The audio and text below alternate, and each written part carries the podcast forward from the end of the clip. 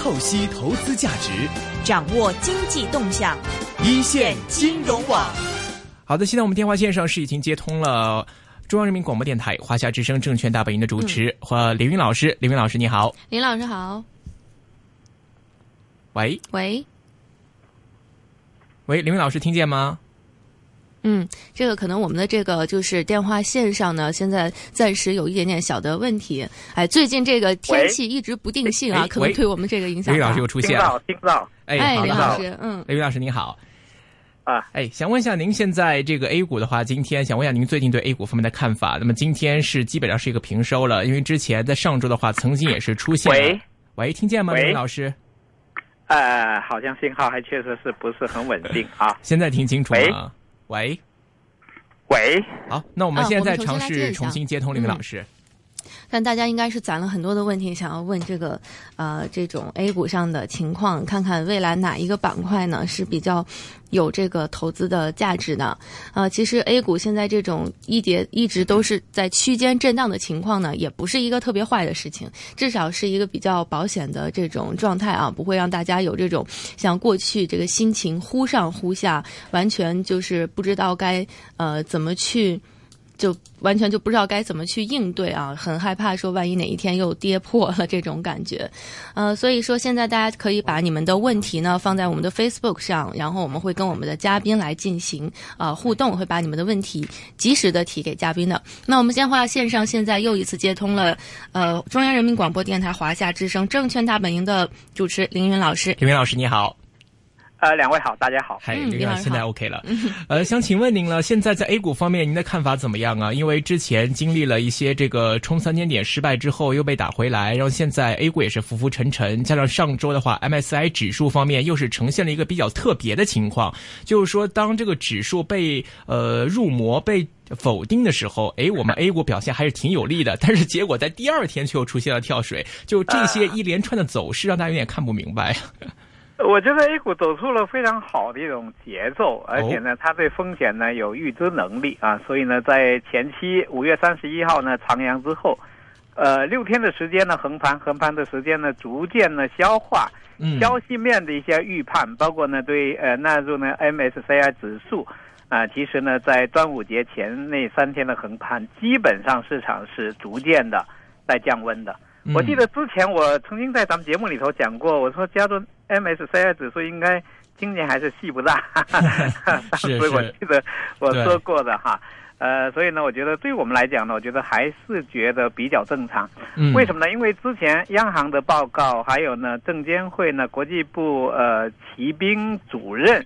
呃也在呢陆家嘴会议上面论坛上面呢讲，就是。反过来讲了，就是说不纳入 A 股呢，这样一个指数呢是不完整，但是人家就不纳入，你又怎么地呢？嗯，对吧？另外呢，A 股呢其实自身呢确实也有比较多的一个问题，因为到目前为止，我们 A 股还是偏向于政策市，嗯，有些基础性的规则呢还处在一个呃建立和完善之中。比如说今天我们看到 A 股呢就面对了证监会呢新出的呃重组借壳的新规，那么今天市场当中的风险呢主要就来自这部分。一部分呢就停牌时间很长，复牌以后呢补跌；另外一部分呢就按照原来的借壳条件，它可以啊。但现在证监会呢重新，呃制定了新的一个规则之后呢，比如说被证监会哎谴责过的就肯定不行了，半年之内就肯定不行了。还有如果要重组的话呢，现在锁定期就延长了，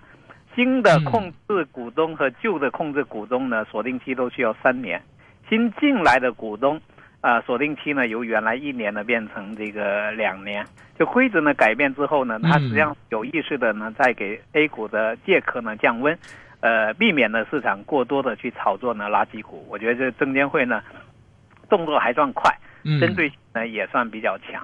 而对于呢纳入 MSCI 指数这件事来讲呢，我觉得对 A 股呢其实直接的影响呢会小一点，对港股的影响呢可能会更大一些。嗯，那么 A 股呢之所以影响小呢？一个呢，就是呃，即使加入的话呢，带来的资金规模也不算太大。另外也算是远水啊，需要呃在 年底或者明年的时候呢才会来。而外资呢投资 A 股作为主动型的资金，其实呢渠道呢是逐渐呢在打通的，包括原来的 Q 费啊、Q 费、沪港通，嗯，和即将呢推出的这个深港通，应该说有没有 MSCI 指数的话呢，A 股对外的这种开放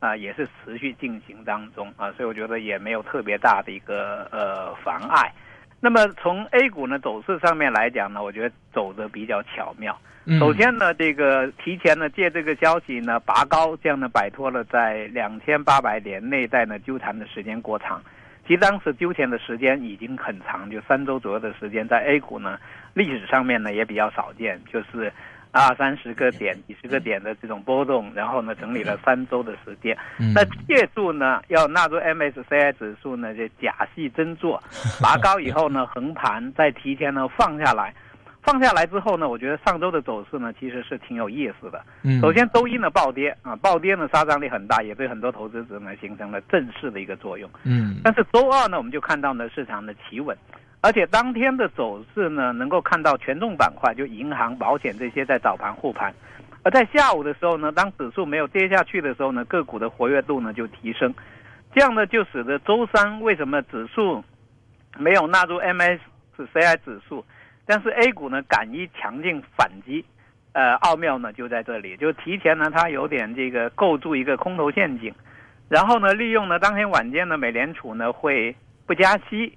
呃，这样的话呢，通过个股的活跃呢，就拉了回来。那么周四的时候呢，我们看到市场呢是一个低开之后的一个整理啊，继续消化呢英国公投脱欧啊等等这样一些事件的影响，同时也使得美联储不加息这件事儿。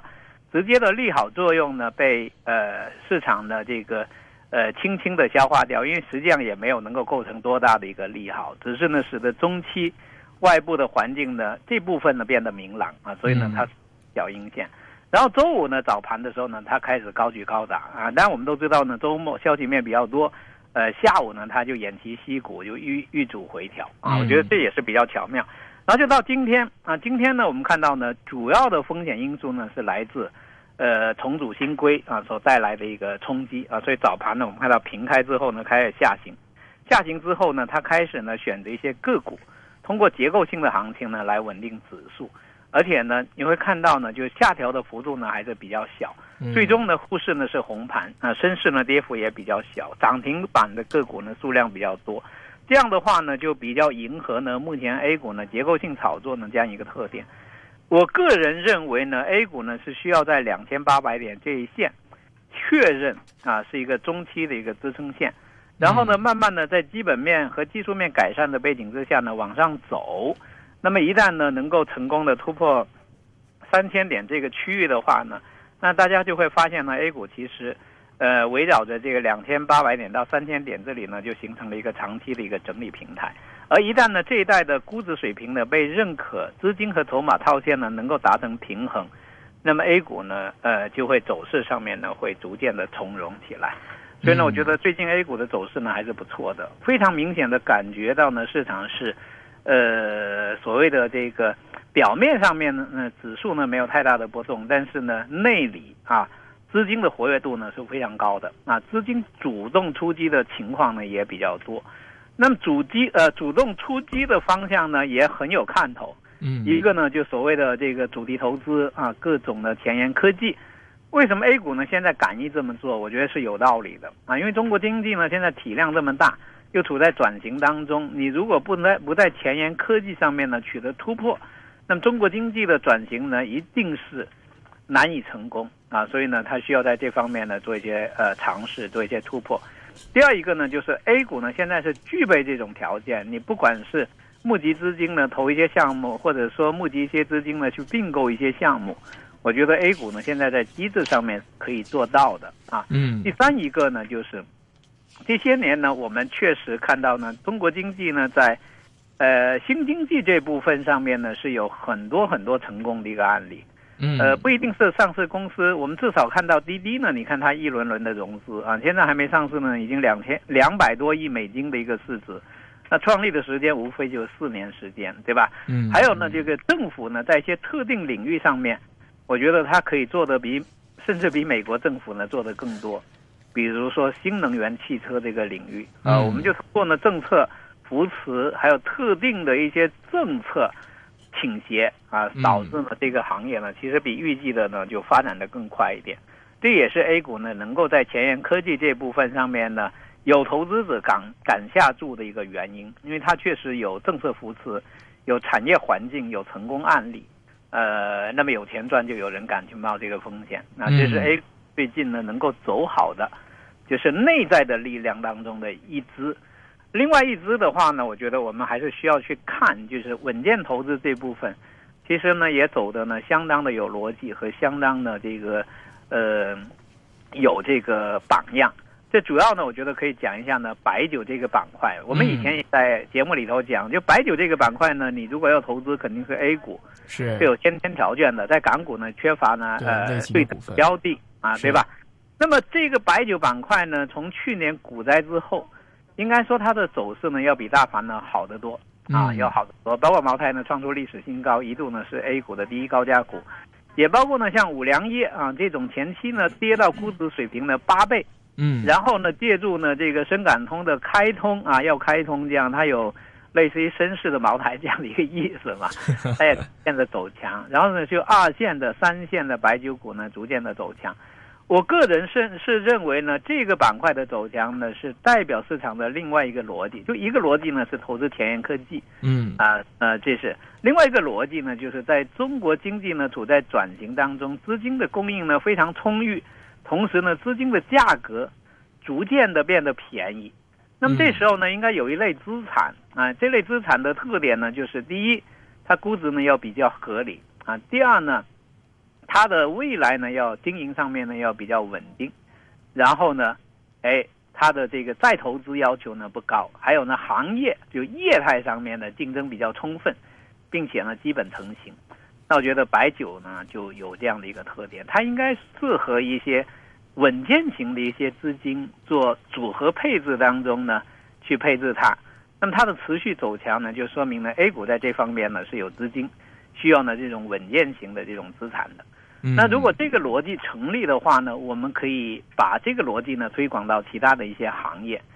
比如说银行啊，是不是也某种程度具备了这样一种特点？就行业的基本面呢未必好啊，但是它足够便宜，对吧？它大类的公司也就这么几家，那是不是呢？在足够便宜的时候呢，是会成为一个配置的一个理由。嗯，还有我们在推广的话呢，像像这个呃房地产这个行业啊，会不会也类似的这样一个情况？比如说像保利，或者说像招商地产。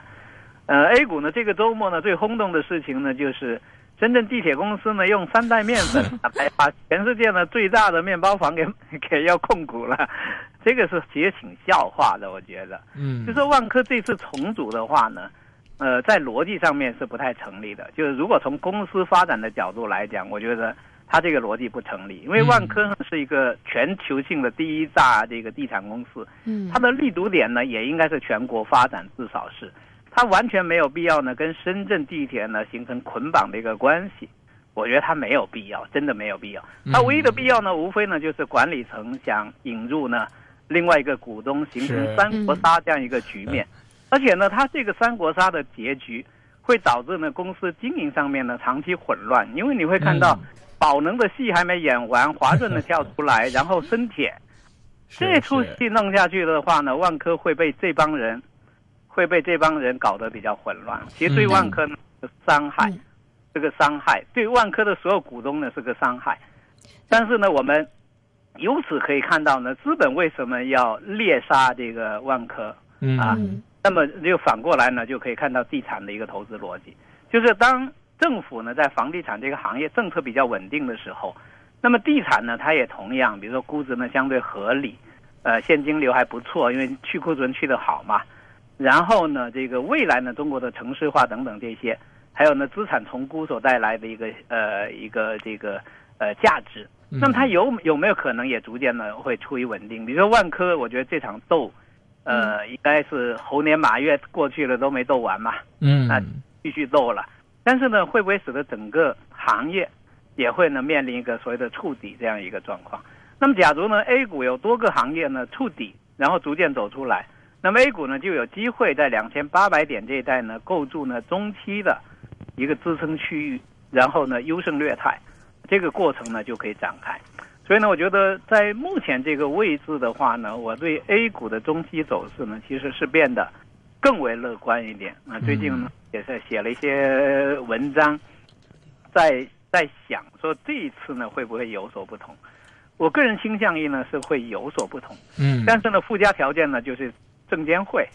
不要干错事。嗯，呃，还有呢决策层要有耐心给 A 股呢继续休养生息的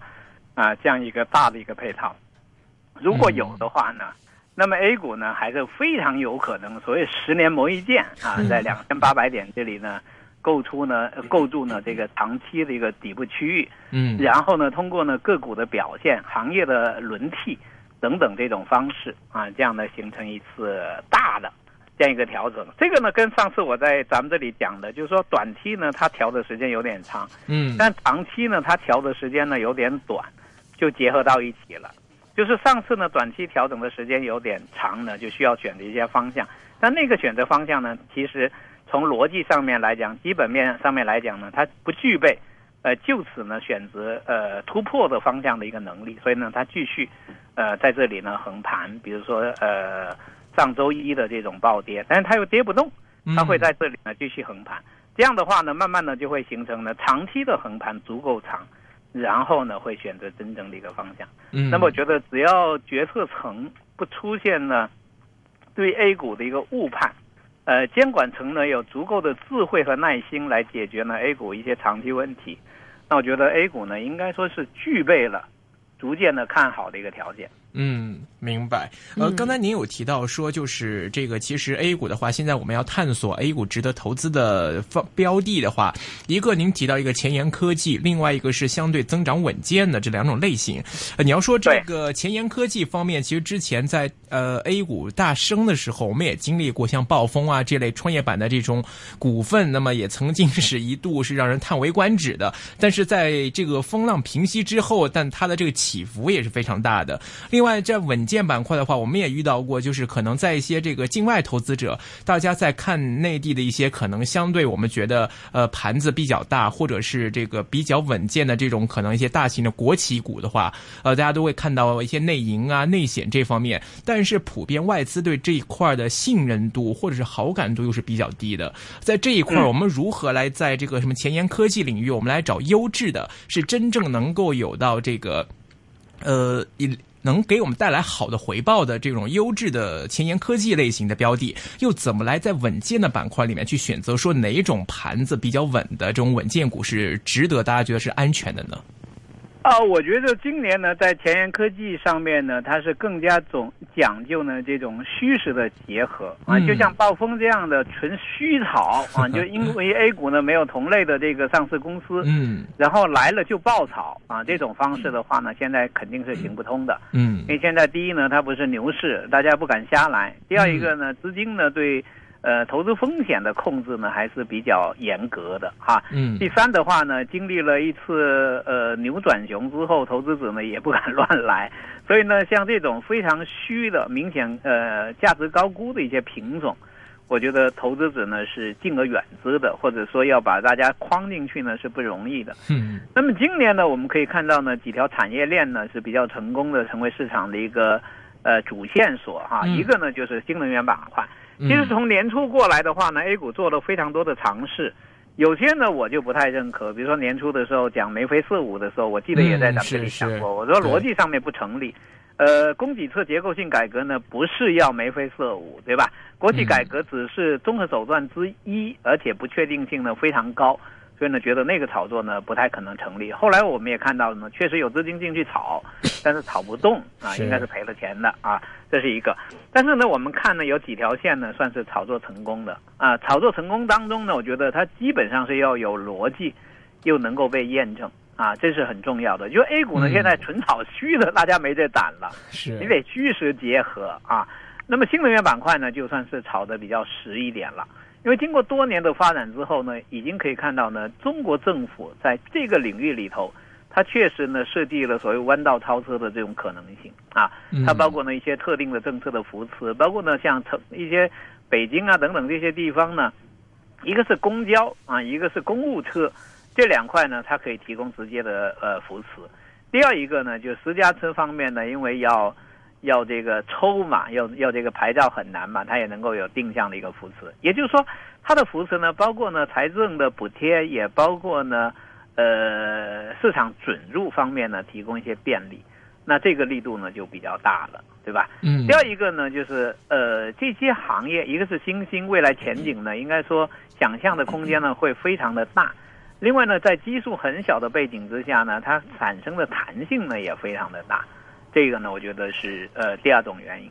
第三种原因呢，就是它跟环保结合在一起。可能一开始大家呢可能会觉得是从省钱的角度，那么它的要求呢就是能源的价格呢必须高起，啊，通过能源的这个比较上面去。后来呢，大家发现其实不是，它是环保方面的一个替代。嗯啊，它跟呃成本呢有关系，但是目前来看呢不是核心的因素。这样的话呢，就使得呢这个呃这个链条的炒作呢逐渐的被认可。另外呢，在这个过程当中呢，因为上游比较容易体现业绩，因为上游呢对资源品弹性很大，而且传导呢比较快，这样呢它就产生了所谓的赚钱示范效应。然后一炒起来，之后开始传导，最终呢整条产业链呢就做起来了，这是一个成功的一个案例。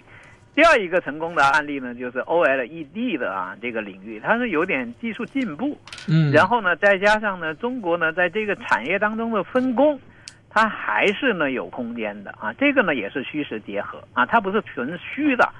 这样的一个炒作。当然，A 股呢也对一些非常前沿的啊，就是呃也愿意呢是做一些尝试，但是难一点的，类似于汽车的无人驾驶啊等等这些。嗯啊，也有，还有呢，更前沿一点的 VR 啊，这部分呢 也有是所尝试。但是我觉得总体来讲呢，A 股在这方面的探索，它其实呢，它在节奏上面呢，它还是比较节制的。另外呢，从幅度来讲呢，它跟去年的疯牛比呢，它也是比较节制的。第三一个呢，我觉得 A 股呢现在具备呢就是实体经济的一个支撑，因为中国经济呢毕竟有这么大的一个体量和这么迫切的要求要求呢产业的一个升级。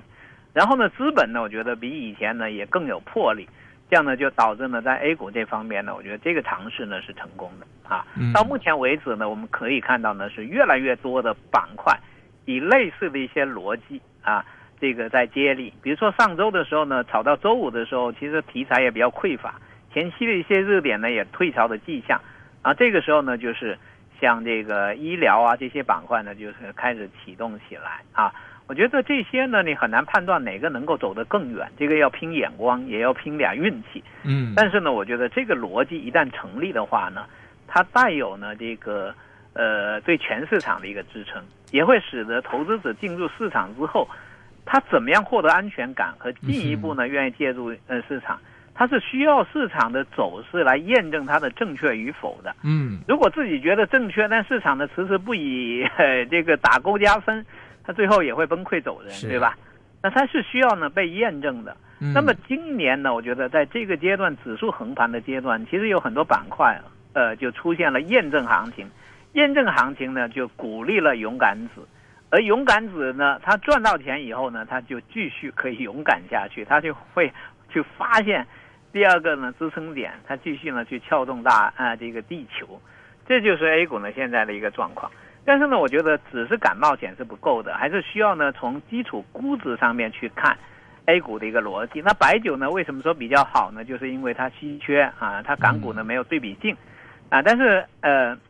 白酒呢目前肯定也是比较贵了哈，至少是阶段性的这个涨势的位置上面比较贵。至于说银行、保险和券商这些，我我这个呢，我记得以前也讲过，我觉得 A 股呢现在面临的一个问题是什么呢？就是来自呢港股的一个比较。嗯，如果大家呢真的是想长期投资，真真的是想获取分红的话，那我倾向于 A 股的投资者呢，也应该是借助沪港通啊，买入呢 港股的对应品种。这样的话呢，你反正是要持有嘛，持有的话呢就便宜就是硬道理，然后呢 这个分红比例呢就变得很硬很硬的道理，对吧？嗯嗯所以呢，我觉得 A 股呢，现在呢，这些板块呢，对 A 股的投资者自身来讲，呃，很难说已经具备了这个吸引力。但是呢，对国家队呢，可能就有所不同啊，因为它是要赚天下，不是要赚一时一地嘛，嗯对吧？所以我觉得国家队呢，在这些板块上面的长期驻扎，可能呢，对稳定了全市场的这个市场结构是有正面的一个作用的嗯啊。所以呢，我觉得这个板块呢，可能啊，真正的估值底部呢是要看这个港股的这个表现，嗯而它的弹性是要看资金呢，呃，在 A 股上面的一个冲动，这两个呢是一个结合啊。嗯然后呢，总体来看的话呢，我觉得 A 股呢在近期的这个走势位置上面呢，比呃四月份的那个高点低，嗯但是呢，以我对 A 股的技术分析的了解，这个位置呢是更具备呢爆发性的。如果沪市呢能够再次呢站到三千点以上的一个区域，那我觉得 A 股呢出现一波呢，就是比年初那波更可靠的行情的可能性呢会非常的大。哦为什么呢？因为上一次的话呢，以我来看就觉得逻辑不靠谱。当时那个国泰君安那个任志平老师写的那个东西呢，我也觉得逻辑上面有点问题，市场的认同度不会高啊。嗯嗯 但是最近呢，我个人发现，就是 A 股做多的逻辑呢，逐渐在建立，而且这次的逻辑呢，不是靠某个人，而是靠更多的人认可，这是很重要的。嗯投资呢，有时候就是得靠人多啊，你人少就不行，人多，嗯然后大家呢逐渐认可，这个呢是可以呢形成一个中级行情。嗯还有呢，我对比了一下呢，就是，呃，在呃上周以来呢，A 股实际上是相对走强了，对吧？因为外围市场，比如说欧股呢，它都创了这个三四个月的新低嘛。那 A 股呢，它基本上是横得住又弹得起来，这个本身呢能够代表 A 股相对走强。嗯而这次 A 股走强呢，是在人民币呢相对比较弱的背景之下呢，哎，出现走强。哦我觉得这个也是需要呢引起这个重视。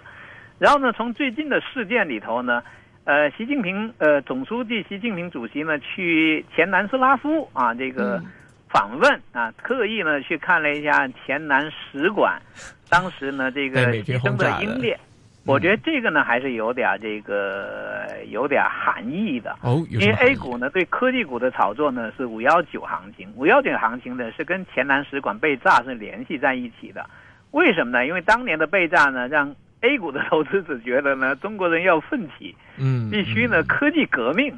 呃，那么现在呢，前沿科技的这一系列的动作，包括呢跟军工配套的配合的一些领域，嗯国家的一个扶持呢，我觉得也隐隐然呢，就是在支撑这一代呢市场做多的一个可能性。然后呢，从外围来看的话呢，短期呢就是欧洲呃这个脱欧公投呢是最大的一个不确定因素，因为美联储加息这事儿呢，怎么看七月份也可能性变小了。嗯那么，呃，英国脱欧这件事儿的话呢，我觉得既然英国人扛得住，我觉得中国人没什么呃不敢 赔赌一把的啊，所以我觉得这事儿对 A 股来讲呢，不会影响呢这个特别大。而嗯九月份啊，G 二零峰会呢在中国家门口开，从现在到九月份这个阶段里头，我觉得做多的逻辑呢还是可有可能逐渐体现出来的。嗯，所以呢，目前这一代呢，我觉得不悲观，积极呢去寻找呢结构性的一个机会。但是呢，要小心，就是撞在证监会的枪口上面。比如说 重组新规，你非得去炒一些垃圾股，嗯想象这个市场呢不会发生改变，证监会呢总能容忍大家瞎炒啊，这不可能啊。所以这嗯方面呢，我觉得应该是风险点啊，要小心的。OK，呃，刚才您也提到一个观点，就是说这个呃，这个会有一个终极行情啊，包括说现在做多的逻辑正在慢慢确立。针对这样的一个观点的话，您觉得预计的话，以您来看，周期可能要多久啊？